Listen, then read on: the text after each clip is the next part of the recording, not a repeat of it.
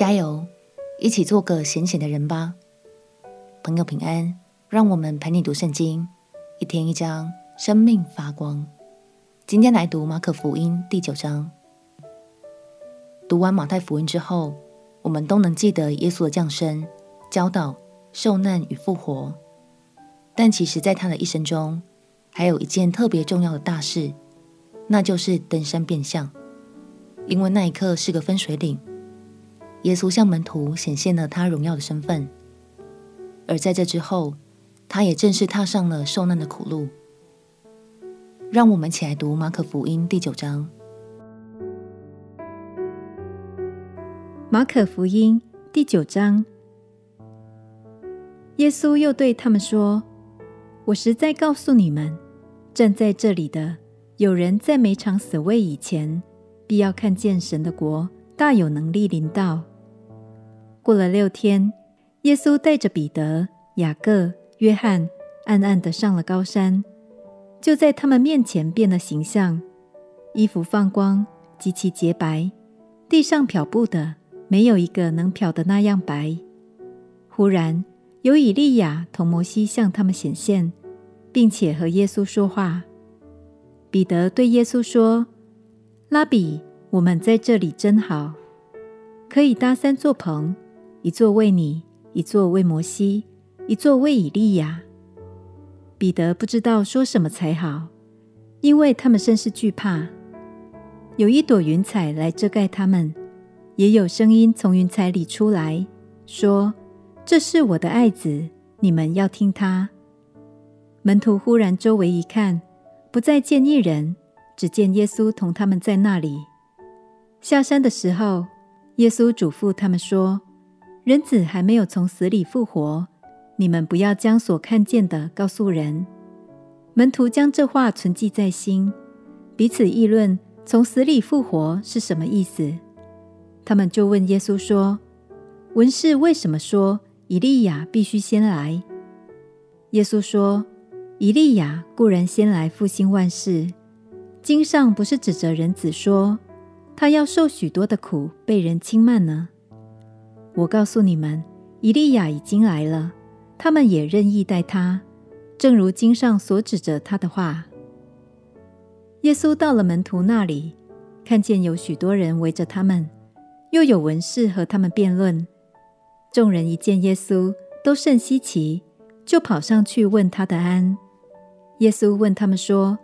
你们和他们辩论的是什么？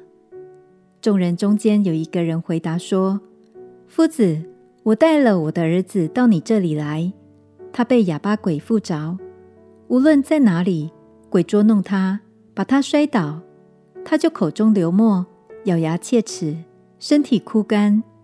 我请过你的门徒把鬼赶出去，他们却是不能。”耶稣说：“唉，不信的世代呀！”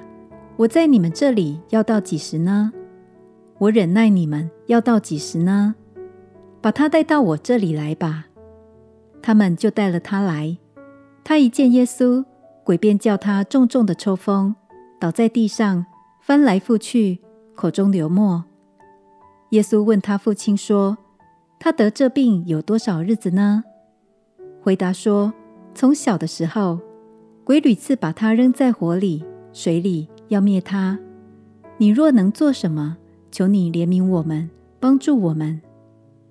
耶稣对他说：“你若能信，在信的人凡事都能。”孩子的父亲立时喊着说：“我信，但我信不足，求主帮助。”耶稣看见众人都跑上来，就斥责那污鬼，说：“你这聋哑的鬼，我吩咐你从他里头出来。”再不要进去。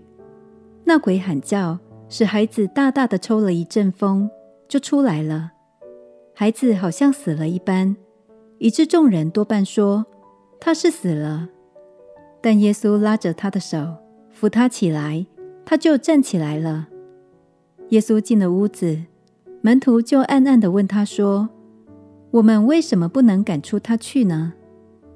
耶稣说：“非用祷告。”这一类的鬼总不能出来。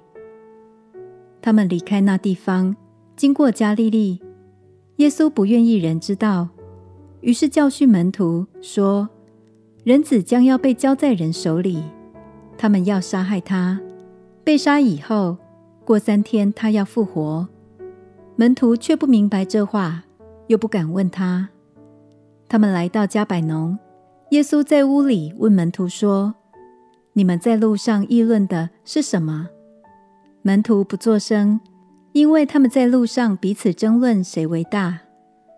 耶稣坐下，叫十二个门徒来说：“若有人愿意做首先的，他必做众人末后的，做众人的用人。”于是领过一个小孩子来，叫他站在门徒中间，又抱起他来，对他们说：“凡为我名接待一个像这小孩子的，就是接待我。”凡接待我的，不是接待我，乃是接待那差我来的。约翰对耶稣说：“夫子，我们看见一个人奉你的名赶鬼，我们就禁止他，因为他不跟从我们。”耶稣说：“不要禁止他，因为没有人奉我名行异能，反倒轻易毁谤我。不抵挡我们的，就是帮助我们的。凡因你们是属基督。”给你们一杯水喝的，我实在告诉你们，他不能不得赏赐。凡使这信我的一个小子跌倒的，倒不如把大磨石拴在这人的颈项上，扔在海里。倘若你一只手叫你跌倒，就把它砍下来，你缺了肢体进入永生，强如有两只手落到地狱，入那不灭的火里去。倘若你一只脚叫你跌倒，就把它砍下来。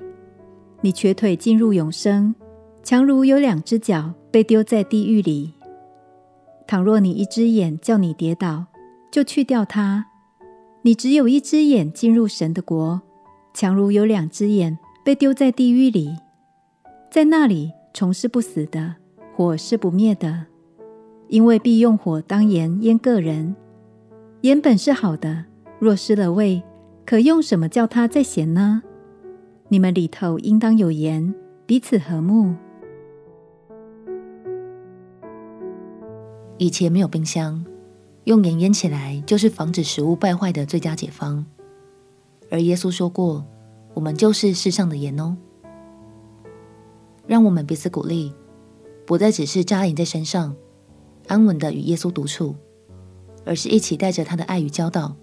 进到人群里，成为光，并且发挥盐的防腐作用吧。相信当我们愿意这样行，世界就要因此而改变，哪怕只有一点点，我们也活出了他的心意。我们且祷告，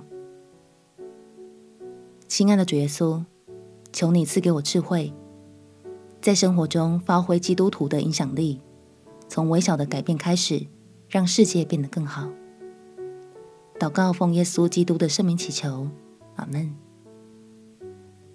祝福你的生命能够发挥爱的影响力。陪你读圣经，我们明天见。耶稣爱你，我也爱你。